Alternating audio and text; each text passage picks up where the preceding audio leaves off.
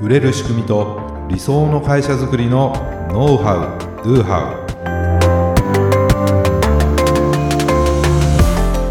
ウこんにちはビズクリエイトの渡辺です。ビズクリエイトの武井です。今回もよろしくお願いします,、はい、えー、今日はですね、ビジネスは連想ゲームというお話をしたいと思うんですけども連想ゲーム連想ゲームなんですよビジネスは。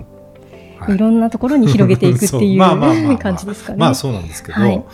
ねえー、何回か前かな。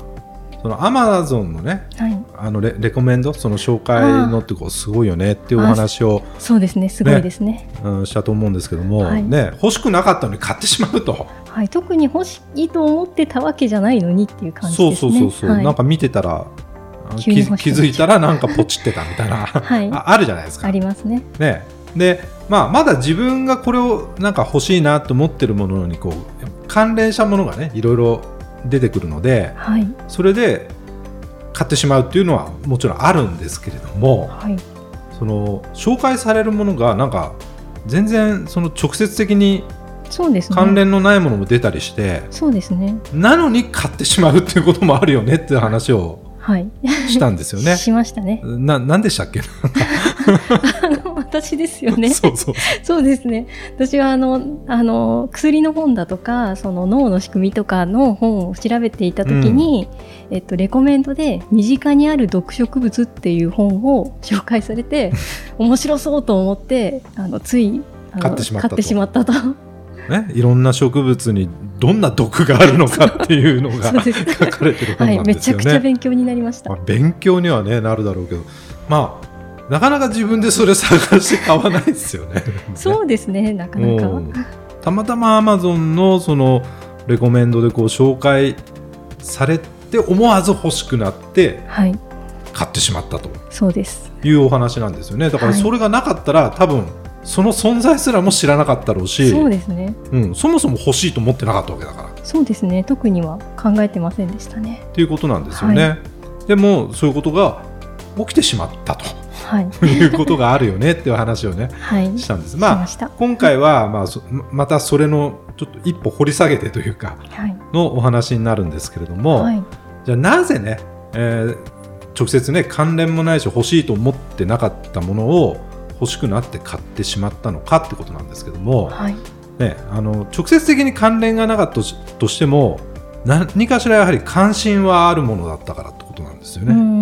うん確かにそうですね、うん、多分なんか関心があったんでしょう。潜在的に何かその、まあそね、毒について。そうですね。もともと毒とかそういうものはすごく好きなの？好きですね。毒が好きってちょっと怖いですけどね。もったりしないですよ。ね盛られたくないなと思いますけどね。そう。その関心があるものを要するに提案できたら紹介できたら売れる可能性は高まりますよねっていう話なんですよね。そうですね、うん、だけどじゃあどうやったらその顧客とかね見込み客の関心っていうのを見つけていくことが、まあ、できるだろうか、うん、まあ、そこポイントじゃないですか。そうですね。でそう考えるとまあアマゾンってすごいなと思うわけですけど、うん、何かしらおそらくですよ、はい、武井さんのいろんなその購入履歴とか、行動履歴とか、アマゾン内でね、アマゾン内でこの人は意外とこういうもの調べがちとか、ね、こういうものクリックしがちみたいなのを、おそらくですけど、そういうデータを取ってるわけですよ。そうですね、取られてるかもしれませんね。うん、だからそういうのをね、なんかこうビッグデータとかって言うじゃないですか。アマゾンぐらいの規模になったら、そういうビッグデータっていう行動履歴とかも、もうすべてそれを記録していって、であとは AI とかでしょうね、うんうん、まあ、いろんな学習機能がこうあって、はい、他の方の行動履歴とか購入履歴とかもあの参考に参考にしながら、はい、おそらくこの人は毒植物に関心があるだろうというふうにですね 判断したんでしょう。そしたら、見事に はまったわけですよね。そうですね。これいやよく考えるとこれすごくないですかそうですね。あと、まあ、毒植物の話だけではなくても、うん、あのやっぱ私アマゾンでその、まあまあ、IT に関する機器だったりとか、はいはい、電化製品とか見たりするんですけど、うん、やっぱりトップページに出てくるその気にあなたにおすすめの商品とかは気になる電化製品多いですよね。あまあそうですよね、うん、それ調べたことないけどどうしてみたいなのはやっぱりよくあります、ね、すごいですよね。だからそのビッグデータとかその AI の活用っていうのはおそらくアマゾンなんて多分世界一ぐらいだと思うので、あの自分がその顧客の立場でこうみ、ね、はい、それをこう見てですねあのなぜこれを紹介されてきてんだろうかみたいなことも考えてもらうとですね、はい、おそらくこういう分析をししてるんじゃないかな、はい、これが好きっていうことはおそらくこういうことも好きなんじゃないかなと思われてんだろうなとかですね、でなってもらうだけでもまあまあなんていうのかなちょっとヒントになりやすいかなっていうふうにはまず思うんですね。はい、で、まあ、私たちがですねじゃあそれをビジネスにこう活用していこうっつったら、はい、よしじゃあ皆さんもビッグデータ活用してやりましょうとか言っても難しい、まあ、無理じゃないですか。そもそもそんな、はい、あの仕組み持ってないしとか、うんうん。うん、AI とか何もないしうん、どうやってっていう感じ、ね、どうやってって感じで難しいと思うんですよ。はい、そう。じゃあですね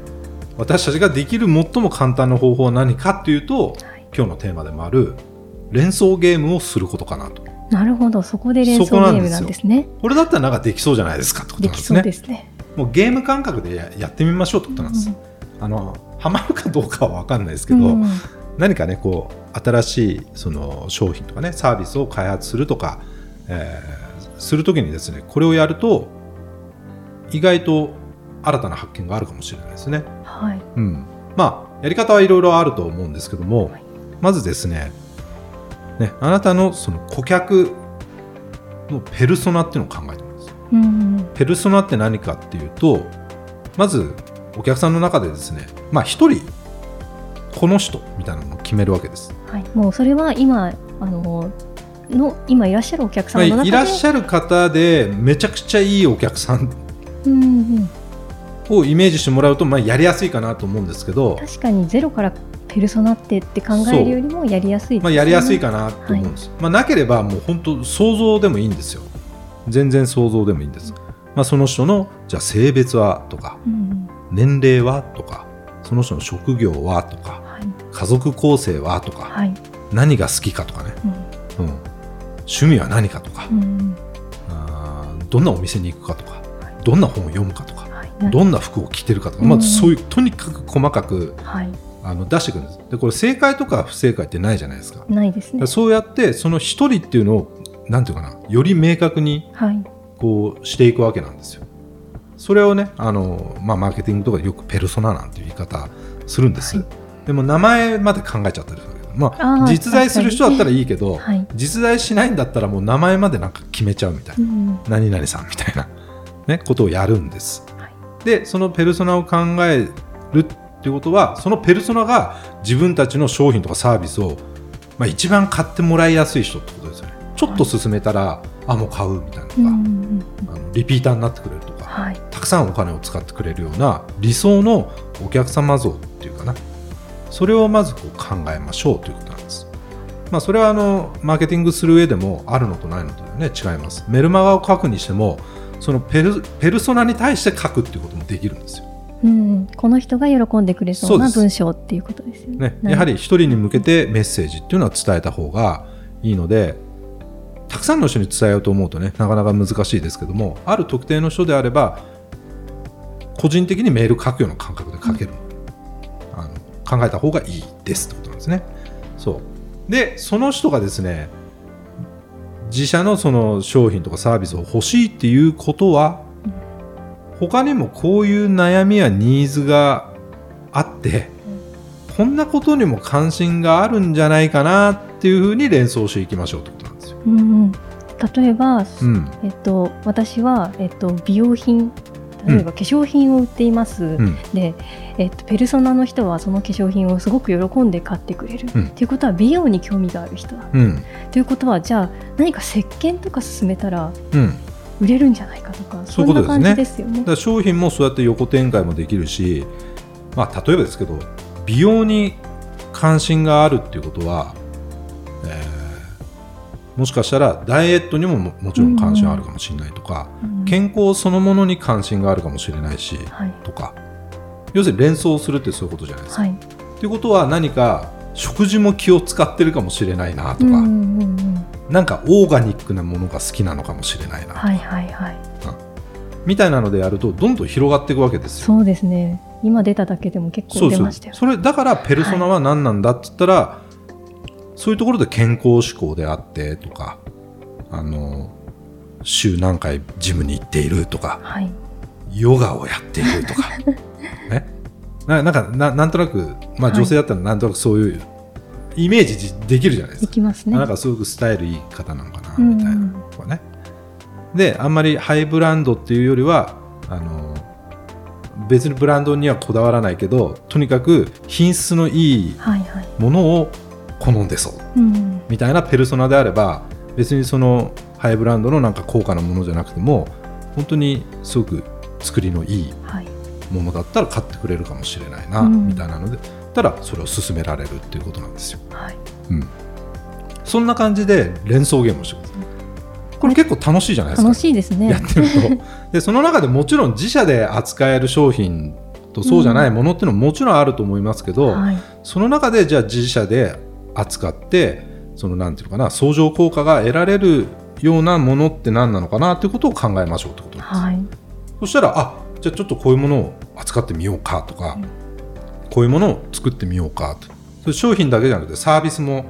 そうですよね。うんはい、だから今あのうちであればまあ、メルマガをみんなこうやっててですね、はい、えー、やっぱり書けないよねと、はい、じゃ書けないんだったら書く教材があったらいいんじゃないかと。まあそれ簡単な連想からも生まれてるものだし、はい、えー、セミカンというね新サービス、はい。うん、もうおそらくこういうことやってる人はセミナーとかイベントやってる人多いだろうと。うん、ということはうちのお客様にこういうものを提供したら受けるんじゃないかと。い。うので開発している経緯もあるわけですよ。そうですね、それもある意味その連想ゲームから生まれてたりするわけですよね。はいなので、まあ、そんな感じでですねぜひですねこれ簡単ですから、はい。ねあのまあ、一人でやるよりもまあ何人かでやった方がねちょっと面白いかなとも思うので、うん、うんうん、この仲間とですねぜひ、このね、連想ゲームをやって、はい毒植物の本に匹敵するぐらいのですね ちょっとこう変わったものをね紹介して売り上げを上げていっていただいたらまたねビジネスも面白くなってくるんじゃないかなということで今日はビジネスは連想ゲームというお話をさせていただきました、はい、ありがとうございます。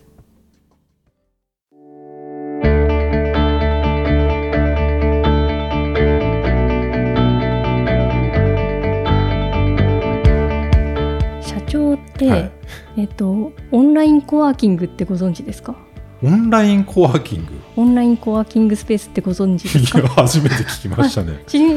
オンラインでコワーキングってちょっと意味が分かんないですけど。コワーキングスペースって、うん、まあ、あの一人でお仕事されてる方とか、まあまあ、ビジネスであの、まあ、貸し会議室みたいな形でそうですね。なんかこう人とこでそうですね。いろいろこうフリースペースっていうか、はい、フリーアドレスみたいな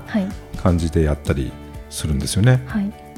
それの、まあ、オンラインコワーキングっていうのが何年か前からその話題になったりもとかして、うん、でそれに私今すごい興味があるんですよ。えどういうことですか？興味があるっていうのは。あのどうしても私は結構あの家でまあお仕事をすることが多いんですけど誰かその一人だとちょっと寂しくなったりとかあの人目がないとちょっとなんかいい加減にやってしまいがちなこととかもあったりとかしてでもオンラインコワーキングだとそのカメラ越しにいろんな人とこうつながりながら作業ができるっていう、だから、まあ、お互いがお互いを監視し合うみたいな感じのイメージでで、えっと、パソコンに向かってひたすら作業するっていうサービスがあるんですよ。あ要するに、まあ、ズームかなんかで、はい、自分をつないどいてみんなつながってて、はい、でその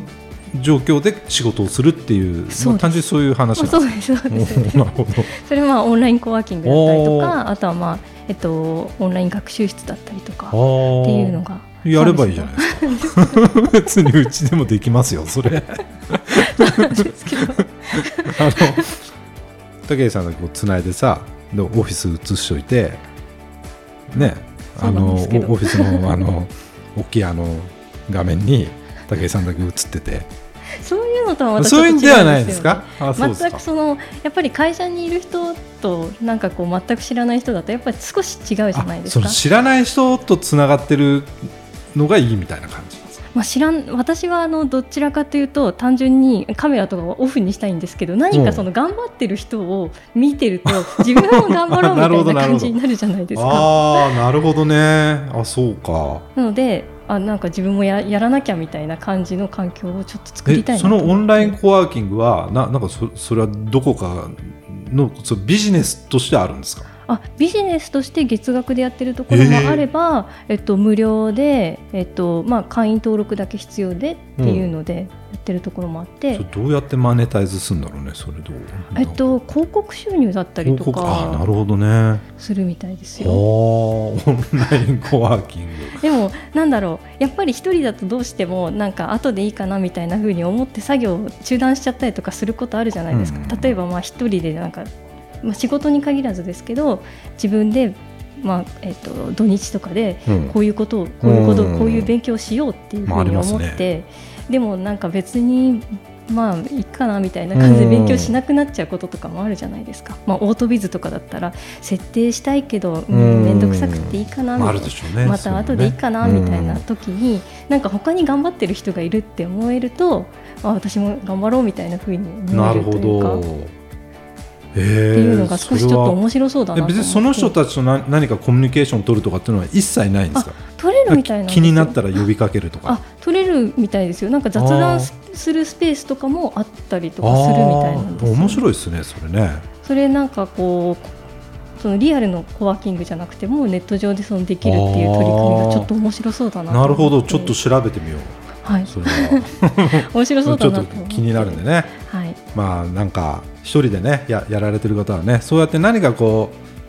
うより集中できるねやっぱ環境を自分でこう、ななんか場所は変えられないけどそういう環境を作って集中力を保つとかね、はい、確かにその頑張ってる人を見たら俺サボってる場合じゃねえやと思ったりね。するかもしれないですからね、はい、あとなんか手元を写しといてくださいみたいなところとかもあったりする,、するみたいですよ。サボれないように。なるほどね。お互いが監視し合うシステムって面白いですね、はい、もし、まあ、この番組を聞きの方でオンラインコワーキング使ったことがあるよっていう方は、ぜひ、うん、ぜひ聞きたいですね感想ね、はいご意見とかご感想聞きたいですね。はい、はい、よろしくお願いします。よろしくお願いします。はい、えー、では今回のお話がためになったという方はぜひ、えー、高評価やフォローもお願いいたします。それではまた来週ありがとうございました。はい